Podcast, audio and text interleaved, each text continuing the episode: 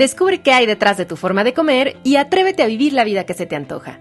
Esto es De qué tiene hambre tu vida con Ana Arismendi.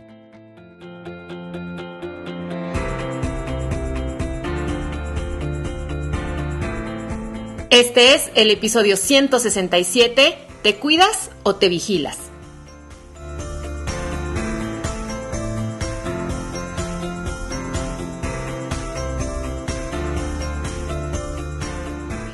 Comunidad, bienvenidos al primer episodio del 2019.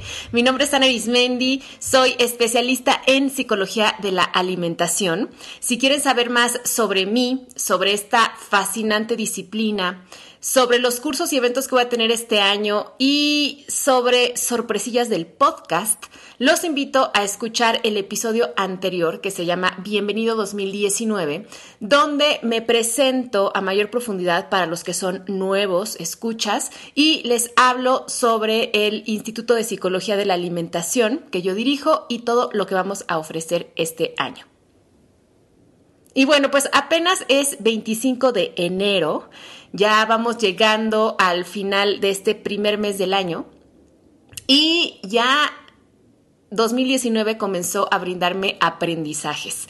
Fíjense que el año pasado yo declaré que en 2019 quería dejarme llevar más por mi intuición, bajar el ritmo, aprender a fluir más. Y pues resulta que estas tres primeras semanas del año han sido oportunidades justamente para esto. Para los que ya me conocen, saben que tengo una parte de energía masculina muy desarrollada y por ello, pues soy muy buena para organizar, para planear, para orientarme a metas y cumplirlas.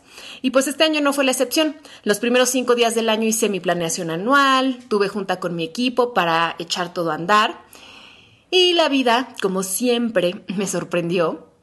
Primero con un tema personal que me movió mucho, más de lo que yo esperaba, y que requirió mover mi agenda. Y luego con una enfermedad que pues me quitó un poco la voz, y que me ha obligado a hacer un alto, descansar, bajar el ritmo y dejarme apapachar por mi pareja. Entonces, les confieso que al inicio pues me entró ansiedad y frustración por no poder arrancar mi año como yo lo había planeado, por tener que posponer, cancelar, por no publicar en tiempo y como a mí me gusta los episodios de este podcast. Cada lunes que pasaba sin un nuevo episodio yo decía, chin, otra vez no publiqué nada y me sentía pésimo. Sentí ansiedad de ver la cantidad de mensajes que además tenía sin leer en mi mail, en WhatsApp, en redes sociales. Pero ¿saben qué? Yo tenía la opción de forzarme a trabajar, aún sintiéndome muy mal, o hacerme caso y darme lo que necesitaba. Y decidí esto último, comprendiendo además que era justo lo que yo misma me había propuesto trabajar este año. Entonces, esta fue una gran oportunidad para desapegarme de la necesidad de dar resultados todo el tiempo, de darme un momento para descansar física, mental y emocionalmente y simplemente estar conmigo, darme cuenta que tampoco pasa nada si no estoy enterada de todo lo que ocurre en Instagram, si no subo historias, si no comparto nuevas recetas en mi blog o si no subo cada semana un nuevo episodio al podcast. Y eso para mí ha sido muy sanador, así es que bienvenido 2019. Veo que vienes con todo y eso me gusta. También ahora puedo ver con mucha gratitud que tengo la fortuna de poderme dar espacios para mí, que he construido un, un negocio, un trabajo que me permite esa libertad de poder bajar el ritmo y descansar o delegar muchas cosas. Entonces, bueno, pues yo también eh, ya de un tiempo para acá vengo trabajando el abrazar un poco más mi energía femenina, que es esta energía hacia adentro, de descanso, de recibir. Y 2019 me lo está poniendo en bandeja de plata, así es que me abro, lo recibo y lo disfruto. Y pues bueno, em, si quieren saber más sobre cómo fluir con la vida, si ustedes también están en este, en este camino de soltar el control, el perfeccionismo, esta idea de que, que, que productividad quiere decir estar ocupado, etcétera, les sugiero los episodios de mi podcast Fluir, que es el episodio 89, y también Ocupaditis. En ese episodio les hablaba de este síndrome que yo bauticé como ocupaditis, que es esta necesidad de estar ocupados todo el tiempo y de cómo la sociedad en la que vivimos alaba mucho eh, el que una persona diga, es que estoy muy ocupada, es que tengo una agenda muy ocupada, y cómo estar ocupado no es lo mismo que ser productivo. Entonces, bueno, si quieres saber más, les sugiero esos episodios. Y bueno, ya que me siento un poquito mejor y que todo en mi vida se va acomodando, he decidido retomar poco a poquito y pues aquí estoy feliz de comenzar con los episodios del podcast de este año. Platíquenme ustedes cómo van comenzando el 2019. Bien, pues ahora sí vamos con el tema propio de este episodio. A ver, ¿cuántas veces ustedes han escuchado o han dicho la frase estoy cuidando mi alimentación? O no como eso porque me estoy cuidando. Y ahora quiero que reflexionen qué tanto en realidad lo que están queriendo decir es me estoy vigilando o me estoy restringiendo o incluso me estoy castigando. Desafortunadamente, debido a la mentalidad de dieta en la que vivimos, una frase tan bonita como me estoy cuidando es ahora otra forma de decir estoy a dieta o estoy vigilando lo que como. ¿Cuántos de ustedes se perciben vigilantes de lo que ustedes y otras personas comen constantemente? Se han descubierto contando calorías, cantidades, porciones, gramos de platillos propios o de ajenos. Hay muchísima gente que está muy ansiosa a la hora de la comida porque lo que comen otros es un disparador. Entonces, no solamente es que estoy ansioso por lo que yo como, sino además viendo lo que los demás comen, me pongo ansioso porque estoy contando las calorías o porque me empiezo a pelear de no es justo porque ella come así y yo no, eh, o eh, está mal balanceado su plato. ¿Cuántos de ustedes se la viven clasificando la comida en libre y prohibida, y lo pongo entre comillas, o engordante o adelgazante, buena o mala? ¿Cuántos leen obsesivamente etiquetas y tablas nutrimentales al grado de sentir que no pueden comer ya casi nada? ¿Cuántos de ustedes se la viven contando los días que faltan para que llegue su, entre comillas, día libre y puedan hacer su cheat meal? Por cierto, escuchen el episodio 124 que se llama así Cheat Meals para que conozcan mi opinión sobre esto de tener comidas trampa y por qué yo no recomiendo esta práctica. Noten cómo este tipo de conductas de, de estar como hipervigilante con la comida se ha vuelto algo tan común que de cierta forma se ha normalizado o se empieza a disfrazar como, como si fuera algo sano, como, ay, no, bueno, ella hace eso porque se está cuidando. Pero quiero que reflexionen cómo se sienten con esas conductas. ¿Cómo les hace sentir contar, medir y pesar todo? Distraerse de una buena conversación en la mesa porque se están fijando en qué come el otro y cuánto, por estar clasificando y seleccionando todo con el mínimo detalle. Yo la verdad ya solo de decirlo como que me medio agoté, ¿no? Una paciente recuerdo que me decía, cuando hacíamos esta reflexión en consulta, me decía, a ver, no, pero lo que pasa es que a mí esas conductas me hacen sentir en control y eso me gusta porque me tranquiliza. Y yo la cuestionaba y le decía, a ver, ¿en serio te sientes tranquila? ¿Qué porcentaje de tu día en verdad sientes paz? Sea, quizá te sientas tranquila los minutos en los que te sientas a comer ya después de haber pesado todo y de haberte cerciorado que solo estás comiendo los alimentos permitidos en tu plan. Pero ¿cuánto dura eso? Unos minutos. Y el resto del día que vives con el miedo a salirte del plan, a atracarte, a engordar, en el que estás vigilando tu cuerpo, tu peso, tu comportamiento y el de los demás, cómo te sientes.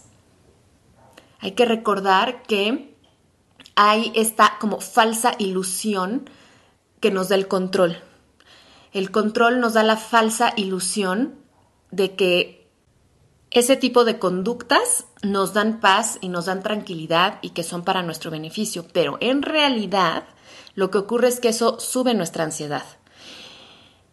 Y recuerden que el control es un mecanismo de defensa del miedo. La persona que controla es una persona asustada. Y vamos a ver eso un poquito más a detalle.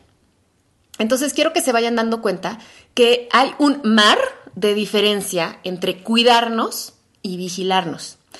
Y para mí es importante que ustedes logren distinguirlo, porque si no, se van a estar engañando creyendo que están cuidando su salud, cuando en realidad están involucrados en prácticas que dañan su salud. ¿Qué quiere decir en verdad cuidarnos? Cuidar es el acto de proteger, atender y proveer de lo que necesita a algo o a alguien. Cuando una persona dice me estoy cuidando, deberíamos entender que está prestando atención a sus necesidades, que se provee lo que requiere y que se protege manteniendo su salud, su integridad y su bienestar. Cuidar es un acto de amor. Quizá es el acto de amor más grande porque es lo que permite sostener nuestra vida. Yo por eso considero que cuidarnos es algo sagrado, porque lo que está en juego es la vida propia o la de aquella persona a la que cuidamos. Cuando realmente estamos conectados con el amor y con cuidar como una expresión de ese amor, cuidar no pesa, cuidar no duele, porque cuidar es generosidad, es abundancia, es compartir. Cuando nos cuidamos, nos sentimos amados, nos sentimos seguros y nos sentimos tranquilos. Cuidar implica escuchar y observar con atención para identificar nuestras necesidades y encontrar las mejores maneras de satisfacerlas. Por eso, cuidar es una actividad que requiere presencia y requiere conexión. Yo no me puedo cuidar si ni siquiera sé qué necesito.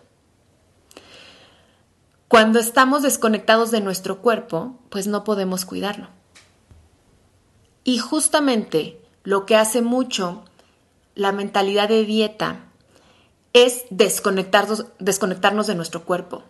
Es decir, eh, nos dice, no le hagas caso a tu hambre, suprímela, aguántatela, no le hagas caso a tus cambios en energía, sino más bien hazle caso a esta proteína en polvo que te estoy vendiendo, hazle caso a este plan que te estoy haciendo y síguelo. No importa lo que te diga tu cuerpo, porque esta mentalidad también nos hace creer que nuestro cuerpo es el enemigo y que tenemos que luchar contra él y como que lo tenemos que poner en línea y lo tenemos que controlar, porque si dejamos que se manifieste, entonces parecería que se va a volcar en nuestra contra. Cuando, híjole, en este podcast hemos hablado muchísimo de cómo nuestro cuerpo es nuestro gran aliado y lo ha sido desde el momento en que inició nuestra vida. Si, si tenemos un aliado en este mundo, es nuestro cuerpo, porque nuestro cuerpo jamás nos abandona y jamás, jamás, jamás hace algo en contra de sí mismo, porque eso va incluso en contra de su naturaleza.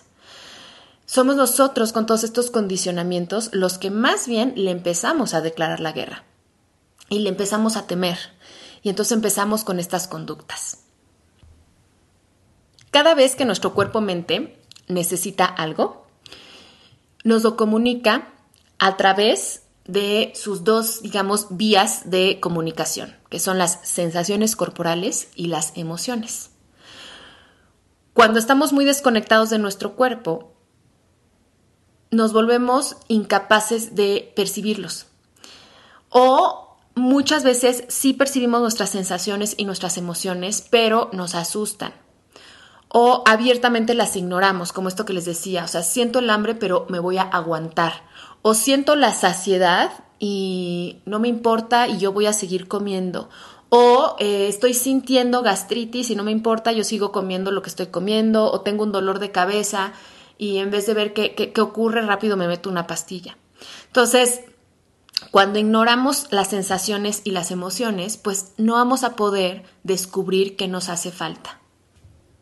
Y aunque cuidarnos es un proceso, digamos, natural y, evolutivo, en el sentido que nuestra capacidad de cuidarnos, pues es lo que nos va a permitir mantenernos con vida a nosotros y a nuestra especie, también es algo que tenemos que aprender.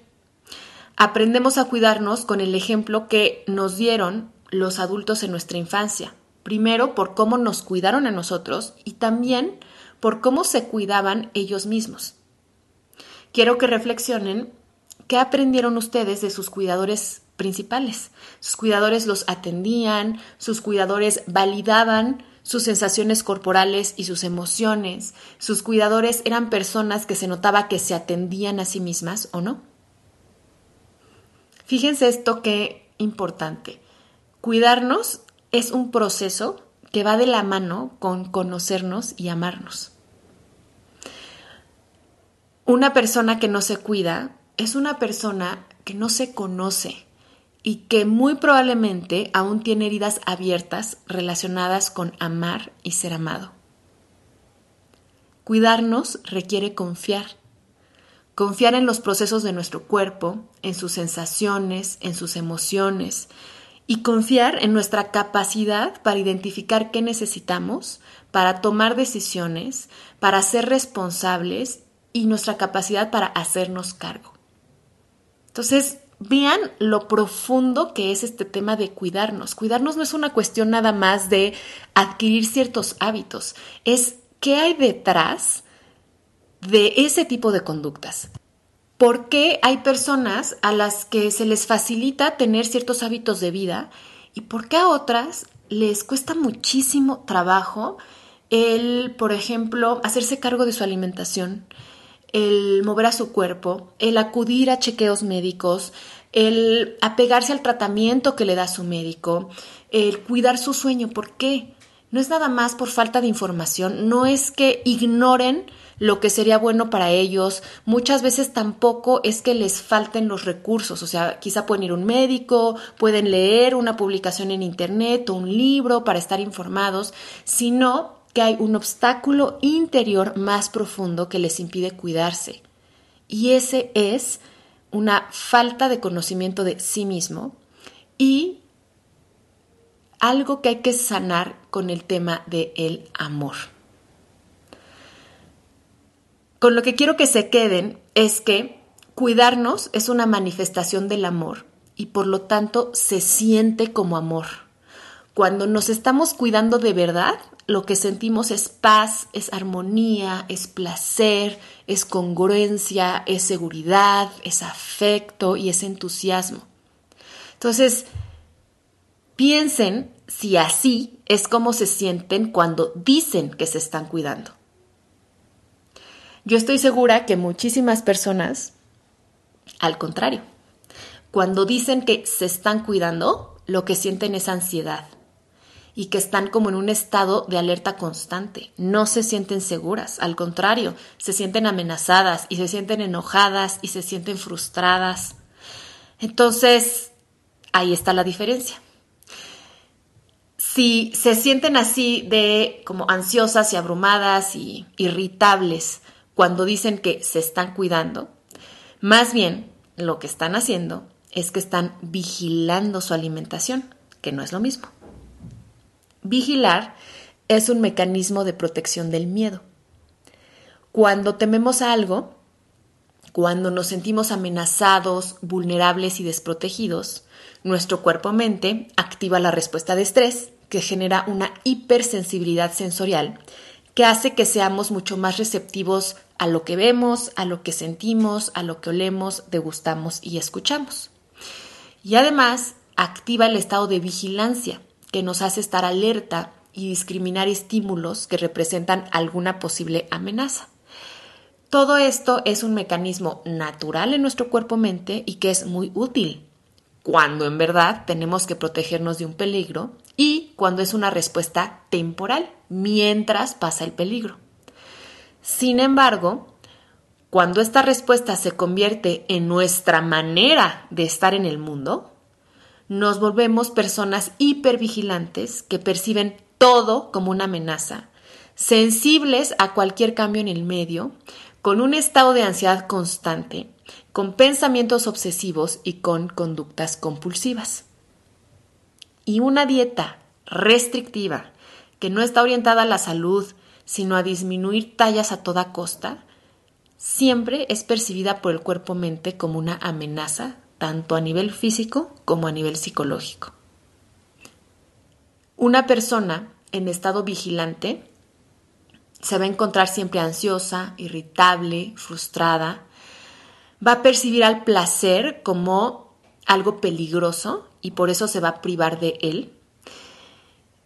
¿Cuántas veces he escuchado yo personas que dicen, no, no, no, es que a mí me encantan las donas de chocolate, pero no me paso por la pastelería o no me, no me quiero comer ni siquiera un pedacito porque siento que, o sea, me voy a dejar ir, ¿no? Me voy a comer toda la panadería. Es, es esta sensación de que esa dona de chocolate es un peligro. Vean cómo se verbaliza. O sea, decimos, es que eso es una tentación, es un pecado. La persona en estado vigilante, su palabra favorita es control. En la comida, ese control se manifiesta contando, pesando, midiendo y planeando todo lo que come, poniendo atención en lo que otros comen y en las decisiones que otros toman sobre su alimentación. La persona vigilante consume información sobre nutrición, fitness, etc., siempre buscando nuevas formas de control y como que la novedad o remedio que ahora sí le funcione y teme situaciones donde no pueda controlar todo, como reuniones sociales, vacaciones, restaurantes, al grado de evitarlos por completo. La gran paradoja de esto es que justo lo que se está haciendo para, según esto, evitar excesos y atracones es lo que los alimenta privar al cuerpo de los nutrientes que necesita y mantener un estado crónico de estrés son los dos ingredientes perfectos que conducen al atracón. Y aquí en el podcast hemos hablado de eso muchísimo. Se tiene esta creencia errónea que si se pesa, mide, planea y controla todo lo que se come, se van a evitar los antojos y caer en, entre comillas, tentaciones. Sin embargo, como les acabo de decir, esta privación activa un estado de hipersensibilidad que fíjense, va a hacer que nuestros sentidos sean más receptivos de olores, sabores, colores y por lo tanto que seamos más propensos a vernos atraídos por esos estímulos. O sea, a todos nos ha pasado que cuando tenemos muchísima hambre, lo que sea que comamos nos sabe especialmente delicioso. Y eso es porque en ese estado de estrés, nuestro cuerpo es más sensible a los sabores y olores para impulsarnos a comer y a satisfacer esa necesidad básica que pone en juego nuestra sobrevivencia. Les quiero contar de un estudio interesante. En el Laboratorio de Psicología de la Alimentación de la Universidad de Cornell, el doctor Vansky y su equipo observaron que personas que llevaban varias semanas a dieta eran más sensibles a estímulos olfativos y no solamente de comida. En el experimento se observó que las personas a dieta se sentían más atraídas por el aroma a pan recién horneado y a palomitas de maíz en un centro comercial, y esto se midió a través de la actividad en el centro olfatorio del cerebro, en comparación con lo que pasaba en el cerebro de personas que no se encontraban a dieta. También se notó que las personas a dieta se detenían con más frecuencia a recibir muestras de perfumes de esos que dan en las tiendas departamentales que las personas que no estaban a dieta. Entonces, esto simplemente demuestra este mecanismo en el que nuestro cuerpo-mente entra cuando, en vez de cuidarnos, nos restringimos, nos vigilamos y buscamos controlar tanto nuestras sensaciones internas de hambre y saciedad como el medio que nos rodea y por lo tanto activamos la respuesta de estrés. Entonces, Habiendo escuchado todo esto, ¿ustedes se cuidan o se vigilan? ¿Cómo actúan cuando dicen me estoy cuidando? ¿Desde dónde comen? ¿Desde el amor o desde el miedo? Para mí es importante abrir este año con esta reflexión porque enero y los primeros meses del año son la época por excelencia en la que la gente decide cuidarse. Y como cada año, en vez de cuidarse, empiezan a controlar, a vigilar, a restringir y a sufrir. Entonces yo les quiero proponer que este año prueben algo diferente. Y si en verdad este año se ponen como meta cuidarse, ¿realmente? Estas son 20 maneras de cuidarse en este 2019. 1. Coman cuando tengan hambre y dejen de comer cuando estén saciados. Tan simple y tan complejo. Este es el principio básico de una alimentación intuitiva y consciente y de una confianza corporal. Aquí en el podcast he hablado mucho de estos temas. En particular, escuchen los episodios 39, 51 y 147. 2. Si les gusta comer postre, cómanlo en conciencia. No se lo prohíban, gestiónenlo y disfrútenlo. En el episodio 61 les enseño cómo comer un postre en conciencia. 3. Descubran qué es lo que realmente les gusta comer.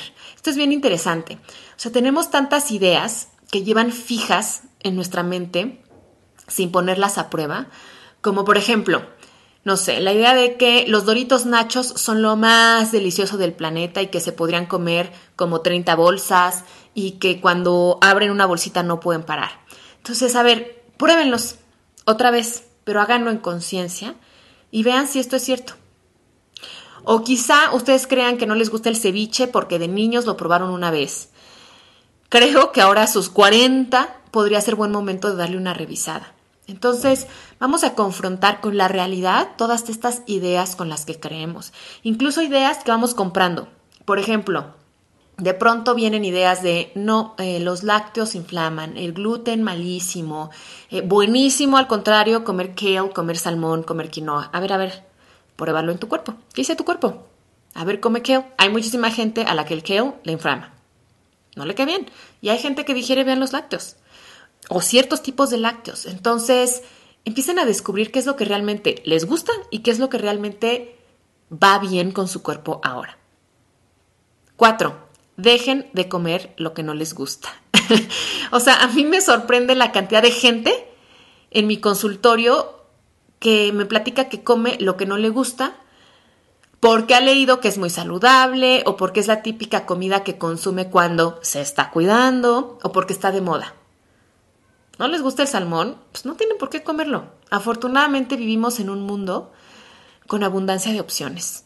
Entonces, encuentren lo que les gusta y les hace bien, que les dé placer y salud, porque estos dos no son antítesis. Esto también es algo terrible que nos ha sembrado la mentalidad de dieta, que o te cuidas, entre comillas, o disfrutas. O sea, el placer es parte de la salud. El placer permite que el cuerpo esté saludable y permite también que psicológicamente estemos saludables. Entonces encuentren eso que les gusta y les hace bien. 5. Acudan con una nutrióloga diferente. Aquí en el podcast he contado con la participación de nutriólogas que siguen enfoques diferentes y que les pueden ofrecer una alternativa real, no la misma idea de dieta solo con otros nombres. El camino de siempre ya lo conocen, ya lo han recorrido, entonces piensen que no pierden nada con probar algo nuevo. 6. Dejen de consumir información que les causa sufrimiento. O sea, ¿para qué ven fotos que les generan malestar con su cuerpo? ¿Para qué siguen cuentas en redes sociales que les generan culpa? Hagan una limpieza de todo eso. 7. Empiecen un proceso psicoterapéutico. Les decía al principio de este episodio que para cuidarnos es necesario conocernos y amarnos, y la psicoterapia es la estrategia perfecta para ello. 8. Usen ropa de sus colores favoritos. Quizá digan, bueno, ¿y esto qué tiene que ver? Pues mucho, porque un detalle tan pequeño puede cambiar por completo su estado de ánimo y su actitud. ¿A poco no se sienten más guapas y más empoderadas cuando están en su color? pues úsenlo más. 9. Activen su cuerpo de manera placentera y divertida. 10. Dense permiso y hagan espacio en su agenda para descansar. 11. Usen ropa para dormir cómoda y bonita. 12. Cambien los productos que usan para limpiar, hidratar y proteger su cara y su cuerpo por productos naturales y ecológicos. 13. Hagan lo mismo con el maquillaje. 14. Háganse cargo de su placer sexual y vívanlo más. 15. Usen ropa interior de algodón, brasier sin varilla y cuando puedan no usen ninguna ropa interior. 16. Lleven un diario donde registren lo que comen y cómo se sienten a nivel físico y emocional, pero ojo, no como un medio de control, sino como un vehículo para conocerse. Háganlo desde la curiosidad de descubrirse y saber qué les cae bien, qué no, qué les da energía, qué se las quita, cómo se relaciona su alimentación con su estado de ánimo. Y van a ver que un diario de alimentación desde el amor es una fuente de sabiduría infinita. 17. Escuchen y hablen con sus síntomas. Nuestros síntomas están aquí para comunicarnos algo mientras no los escuchemos, se van a seguir haciendo presentes, aun cuando tratemos de acallarlos con remedios temporales. En el episodio 52 les compartí seis técnicas para hablar con su cuerpo y descubrir qué les quiere decir a través de sus síntomas. 18. Aprendan a decir no, porque cuidarnos quiere también decir poner límites. 19. Conozcan su ciclo menstrual. Llevar un registro es excelente herramienta para entenderse. Y 20. Cuiden la calidad de su sueño. Dormir bien es vital para nuestra vida y es algo que descuidamos mucho. ¿Qué otras ideas se les ocurren para cuidarse en verdad este año? ¿Cuáles de las que acabo de mencionar les gustaría poner en práctica? Espero que este episodio las haya dejado reflexionando y que decidan probar algo distinto este año. Y si el 2019 es el año del autocuidado, del amor, del placer, del gozo, suena bien, ¿no? Les dejo un abrazo con muchísimo cariño y con mucho entusiasmo de comenzar otro año juntas. Hasta el próximo episodio.